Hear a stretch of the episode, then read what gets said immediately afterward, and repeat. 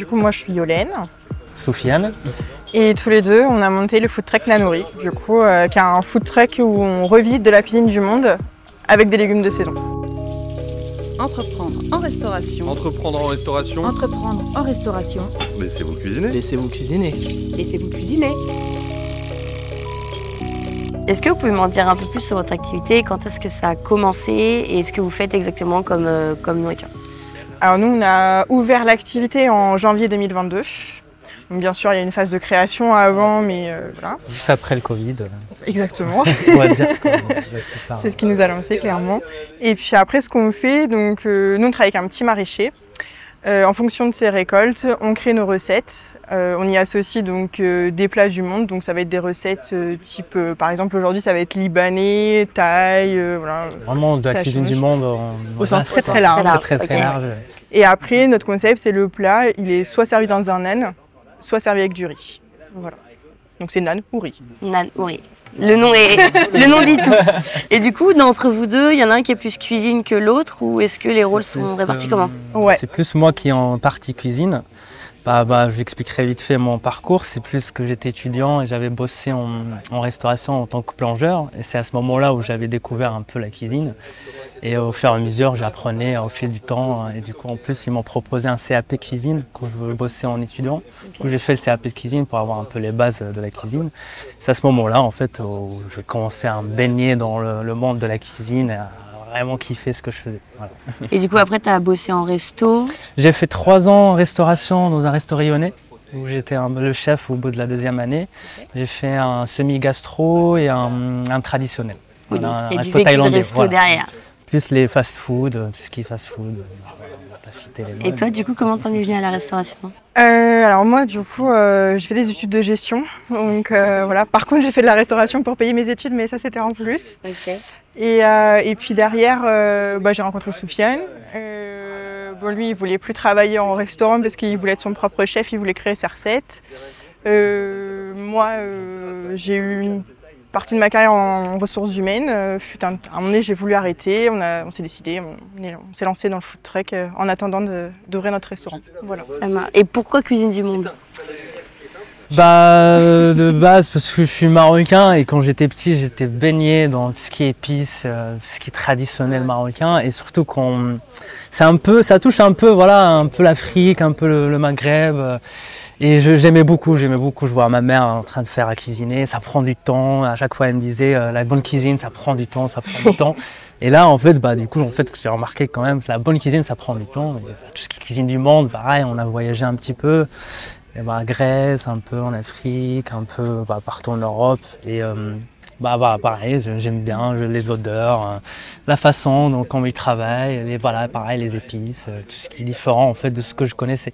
Et Moi, puis faire un peu la différence par rapport aux autres food trucks aussi. Euh, ça, et puis pas faire de la cuisine que les gens ils peuvent faire chez eux. Enfin, pour nous, euh, ça n'avait pas de sens de- d'ouvrir un, un ça, food truck où finalement on cuisine quelque chose qu'on fait chez nous très bien. Voilà. On voulait quelque chose de différent, une nouvelle offre.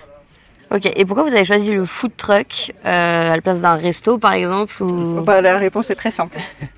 Euh, C'est euh, le coût, le, Le coût, le coût euh, financier. Enfin voilà. bah, l'investissement de départ n'était pas le même. Donc. Au niveau du coût, du coup, vous, étiez comment euh Euh, contrairement à un restaurant, là, on a, nous, on a juste fait un prêt pour, euh, enfin, on a fait deux prêts, un prêt matériel et un leasing pour la remorque Vous l'avez acheté neuf? Neuve. On l'a fait faire sur mesure, ouais. Ok. Tout à fait.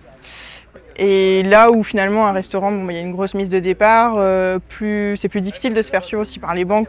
euh, donc euh, voilà. On s'est dit on se lance dans le food truck, sachant quand même qu'initialement on voulait partir à l'étranger avant les confinements. euh, que du coup on est resté en France et que par la suite on aimerait repartir à l'étranger. Ouvrir un restaurant certes, mais pas en France. Ou du moins pas en métropole. Ok. Donc euh, le choix, ça a été aussi à cause de l'investissement. quoi. Ouais. Et pour le matériel, pareil, vous avez investi dans tout ce qui est matériel euh, dès le début. Dès le début, ouais. Sur un- avec un prêt, on a, on a acheté tout le matériel dont on avait besoin. Ok, ouais. Mais même pour commencer, parce que moi ça fait longtemps que j'étais pas au restaurant et pour se faire la main aussi, découvrir notre produit, on a trouvé quand même c'est le food truck, c'est la meilleure solution pour voilà, au niveau investissement, pour vraiment découvrir notre cuisine avant de se lancer en restauration. Disons que ça, sera, ça fera un bon Voilà, coup de com voilà, sur, euh, la- sur euh, notre restaurant mm, derrière. mm, Et puis ça, ça aidera aussi à nous Mm. positionner d'un point, d'un point de vue, euh, enfin auprès de nos partenaires financiers, certes, mais aussi auprès d'une clientèle euh, Et future. puis ça permet de se faire un nom aussi, c'est important. Au niveau de la valeur de l'investissement euh, pour le food truck, à peu près, avec le matériel et, et le, le food truck en lui-même, c'est à peu près combien la valeur de l'investissement? Au total, nous, on est parti sur 25 000 euros. Ok, donc avec un prêt et. euh, Ok, très bien. Et donc le retour sur investissement, il se fait grâce au service. Euh, combien de couverts à peu près Parce que je pense que du coup pour un food truck ça varie beaucoup. Ouais, ça varie beaucoup. Euh, de couverts vous faites par jour, euh, ticket moyen euh, On va dire que sur un emplacement midi, on va faire du 30 couverts, à peu près. Des fois, on peut aller jusqu'à 40, ça dépend. en fait, Ouais, du temps 30, 40, aussi, ça euh, dépend de la- du temps, et puis des groupes temps, aussi. les- Enfin, dès qu'il y a un groupe qui arrive tout de suite, ça fait 10 couverts de plus. Donc euh, voilà. Sur les privatisations, ça dépend. Nous, on fonctionne pas au nombre de couverts, on fonctionne en montant de devis sur les privatisations. Donc privatisation, c'est quand on est privatisé par exemple pour un mariage, un retour de mariage, un anniversaire, euh, un- une prestation Séminaire, entreprise aussi, les séminaires entreprises, etc. Donc là, on fonctionne en montant de devis plutôt qu'en nombre de couverts, parce qu'on a plusieurs offres. Et forcément, euh, s'ils prennent l'offre la plus onéreuse, euh, bah, ça y a moins de couverts, mais on revient au même. Donc euh, pour nous, En fait, on a vous, beaucoup de préparation et on peut pas en fait faire une presta de 20 personnes parce qu'il y a vraiment le niveau préparation, ça fait ça fait beaucoup pour le nombre de personnes. C'est pour ça qu'on marche maintenant euh, au nombre de vivres. Comme ça, en fait, si on a 20 personnes qui prennent entrée, dessert, plat, bah, du coup, on s'en sort Vous beaucoup mieux que voilà. frais.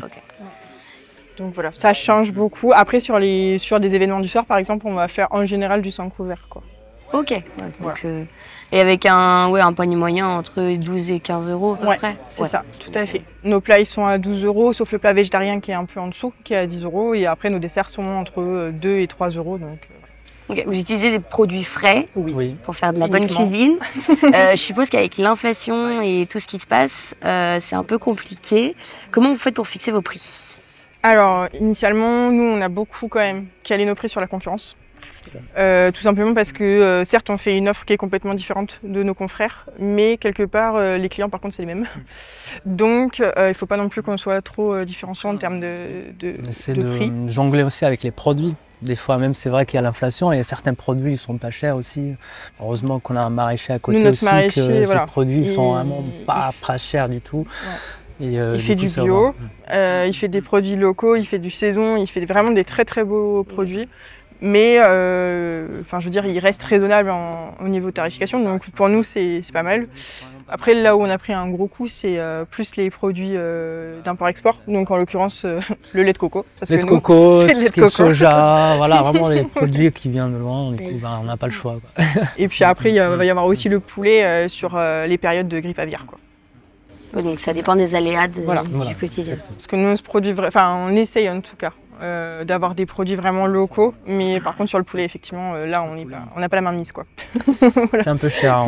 On, on va dire le local, ben, il est pas cher, mais quand même, quand il y a des grippes aviaires, il- les Ça prix s'enflamment. Après, on va même pas parler du bio. c'est- Votre euh, retour sur investissement, à partir de quand euh, vous êtes devenu rentable ou est-ce que c'est peut-être pas encore le cas d'ailleurs? C'est pas encore le cas. ouais. Ok, très bien. Ouais. Enfin, on espère à la fin de l'année que ce soit du coup le cas. Enfin, Ok. On verra à notre clôture. Mais euh, grosso modo, là aussi, on est quand même sur une. Voilà. Disons qu'on est, on arrive à un, un plateau là. C'est bon. Ok. La première année, forcément, on n'était pas. on était Vous pas- arrivez à vous dégager un salaire ou pas du tout? Monsieur, oui, Moi, sur euh, oui. une partie de l'année. Ok. Euh, moi, pas encore. Euh, après, on a monté, on a fait ce choix aussi de monter notre société. Euh, on est donc co-gérant à 50-50.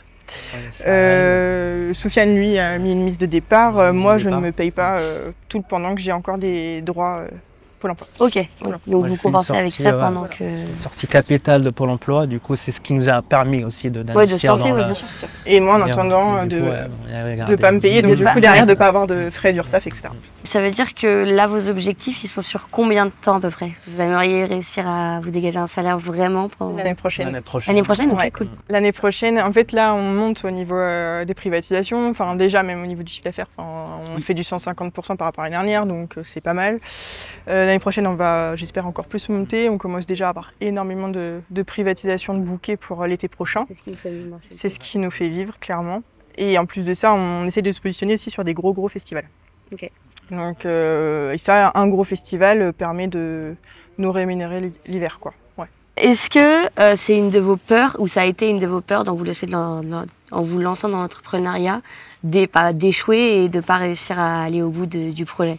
Hmm, pas- Bah, en fait, euh, pas vraiment pas- dans le sens vraiment, où, euh, en fait, déjà, on a bossé notre sujet pendant assez longtemps. Et donc, initialement, on voulait partir à l'étranger. On a beaucoup un bossé pendant le Covid, franchement, on c'était a eu le temps. Voilà, on s'est pas lancé à la que- aveuglette. Euh, Un le- an, ouais. La crainte qu'on a eue, c'était que notre concept qui est pas connu et qui, enfin, qui est un peu unique. Donc, du coup, on n'a pas de concurrence. Du coup, les gens ne connaissent pas, ils peuvent Mm. pas positionner notre euh, food truck. C'est là où, en fait, la peur, ça ouais, crée c'était un là- peu- là-dedans. Au départ, c'était pas de la peur parce qu'on croyait que c'est un, ramener un truc original, ça marcherait sûrement.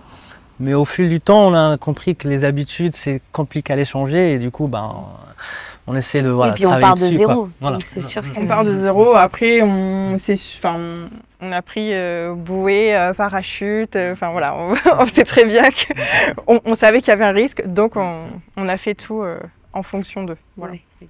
Et il y a eu un jour vraiment de désillusion où il y a eu une grosse déception peut-être Ouais, ouais, ouais. Oui, eu- mais des fois, ouais. c'est- c'est des fois, Bah, oui, des, des choses comme euh, des événements où euh, les, les organisateurs euh, vous annoncent un, un nombre de couverts et au final, euh, Mm. bah, c'est pas le cas. Voilà. Et là, euh, c'est là où finalement il y a de la perte, euh, il y a beaucoup de travail en amont et du coup il n'y a pas de retour sur investissement. Euh, voilà. C'est euh, c'est vraiment le, le, bah, le côté, c'est cibler les gens et trouver la, en fait, la demande là où elle est. Trouver en le fait. bon réseau Le bon, et- voilà. ouais. Cibler les gens, c'est très compliqué de cibler vraiment les gens où, où- qui vont manger notre bon cuisine. Et c'est vraiment le challenge, c'était ça. hein. On- Maintenant, on arrive à cibler les gens, mais au départ, en fait, on s'installait, mais on, on était dans des endroits où vraiment. Je suppose Ça qu'à bah, force, vous voilà. créez votre réseau Exactement. aussi, donc euh, c'est ça aussi qui bouche à oreille, ça aide. Bah, ici, c'est notre clientèle un peu à Clisson parce que ça fait du coup un an et demi qu'on est installé ici. On est où ici? À Clisson, chez les Papa Brasseurs. Ok. dans la zone Tavary, donc c'est une grosse zone euh, de tra- enfin, où il y a plein d'usines, euh, d'entreprises euh, aux alentours. Et du coup, il n'y a pas beaucoup d'offres de restauration. Du coup, les papas brasseurs qui ont une brasserie artisanale euh, font venir des food trucks tous les midis pour euh, que les gens puissent venir euh, boire un coup et manger. Voilà. Comme ça, on est utile à l'agréable. C'est ça. Entreprendre en restauration, un podcast proposé par chravenue.com. Un large choix de matériel et d'équipements pour votre restaurant, service inclus. Euh, les réseaux sociaux, euh, comment vous placez-vous par rapport à ça et comment vous, vous les créez, etc. Alors, euh, c'est vrai que nous, les réseaux sociaux, on... surtout Instagram, on utilise beaucoup. Après, bon, on plug sur Facebook, donc euh, ça revient au même. Mais euh, on... effectivement, on publie pas mal. On essaye de faire au moins une publication par semaine, plus des stories euh, deux, trois fois par semaine, minimum, histoire d'alimenter. Et c'est vrai que les réseaux sociaux nous rapportent des privatisations. Ils ne nous rapportent pas forcément des gens sur l'emplacement. Ça arrive de temps en temps, mais c'est voilà, anecdotique. Ou alors, c'est- du moins, ça c'est pas assez de... Il n'y a pas assez de Oui, monde pour que oui, ce soit oui. vraiment... Oui. euh, voilà, De toute façon, il faut du contenu. quantifiable. Mais euh, par contenu, contre, ouais. euh, ça nous rapporte des privatisations, ouais, tout à fait. Et vous avez des connaissances là-dessus à la base ou ça a été euh, Non, pas vraiment. en faisant qu'on apprend C'est en faisant qu'on apprend. Bah, c'est elle qui gère. Moi, j'ai du mal, mais elle, c'est sûr qu'elle gère beaucoup mieux. Mais après, on a surtout des amis qui, qui sont dans le Ouais. métier, donc qui nous aident. Entrepreneur restauration, il faut être aidé, ouais. Clairement. Il faut savoir bien s'entourer, c'est le principal. Ouais. Vous travaillez tous les deux, euh, vous êtes partenaires dans la vie et au travail. ouais. Est-ce que c'est compliqué ou parce qu'on peut penser qu'en se lançant comme ça, ça peut être compliqué aussi? Bah, c'est c'est sûr que c'est compliqué, hein, c'est pas facile. Mais en fait, euh, non, mais c'est vrai, hein, c'est, on va pas se le cacher. Mais vu qu'en fait, on a eu déjà une vie commune euh, il y a longtemps, je- en fait, on se comprend tellement bien et que même qu'on faisait le food truck, en fait, on n'avait pas peur de ce côté-là, euh, qu'on va bosser ensemble. et- Bah, on sait être direct l'un envers l'autre, on, sait, on se connaît suffisamment pour savoir ce que chacun veut. On connaît les humeurs aussi de chacun. Donc on sait très Voilà. bien que monsieur, quand il parle pas, il est mal luné, faut pas y aller. Voilà. On, on- on- on se respecte, il y a chacun son espace, même, même si un on a un espace. peu. Est-ce qu'il y a un petit espace voilà. c'est aussi. Mais euh, on est, on est organisé, mais de toute façon, c'est ça. En fait, on est très Après, très bien euh, organisé et du coup, on. on Non, puis à savoir qu'on on s'est rencontrés à la fac et on a travaillé en restauration ensemble quand on était étudiants. Donc en fait, on a déjà travaillé ensemble avant et du coup, c'est pas nouveau. Enfin, c'est pas comme si on n'avait jamais travaillé On ensemble. a vécu ensemble. On a vécu un- et travaillé ensemble dans- chambre étudiante Dans de 9 des mètres carrés. euh, très Donc euh, voilà, on a, on a ce côté Donc, euh, voilà. tout terrain, voilà, on va dire. Donc non, non, non. Selon vous, euh, qu'est-ce qui est le plus dur dans l'entrepreneuriat? Disons que pour moi, il faut être téméraire. C'est-à-dire qu'il y, a effectivement, on en parlait tout à l'heure, il y a des mouvements, de, des, moments euh, où euh, bah, ça, va plus ou moins parce que bah, finalement il y a des choses, on se fait des désillusions sur des gros événements, des choses comme ça. Et en fait, ouais, c'est surtout pas abandonner en fait. C'est toujours. Euh... Bah, croire à son projet. C'est est quelque chose qui m'aide beaucoup. C'est vraiment on, croit à notre projet et c'est ce qui nous booste beaucoup en fait. Mm.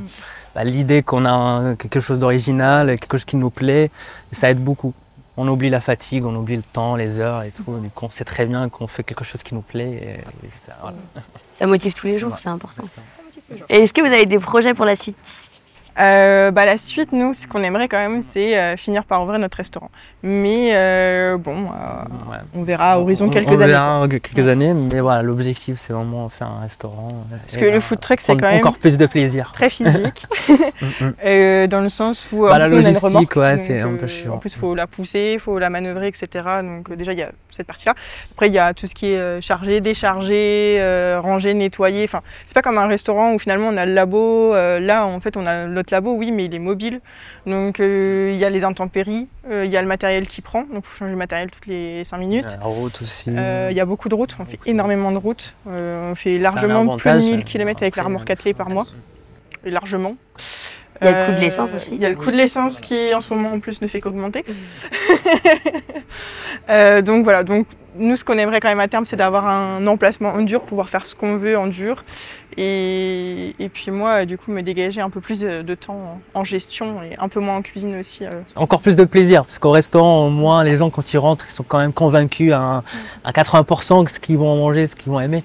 Alors quand on est en placement fixe, c'est toujours la surprise. Est-ce qu'ils sont, sont voilà, envie de manger ce qu'on fait ou pas? Il y a toujours un temps de réflexion. En fait. Les gens se renseignent sur le concept qui est en direct, c'est forcément euh, Très bien, et ben je vous souhaite alors de réussir votre euh, projet d'ouverture de resto. C'est gentil. Merci euh, d'avoir partagé votre, votre concept. Avec grand euh, plaisir. D'être à la prochaine. Carrément. Avec, plaisir. Dans le restaurant.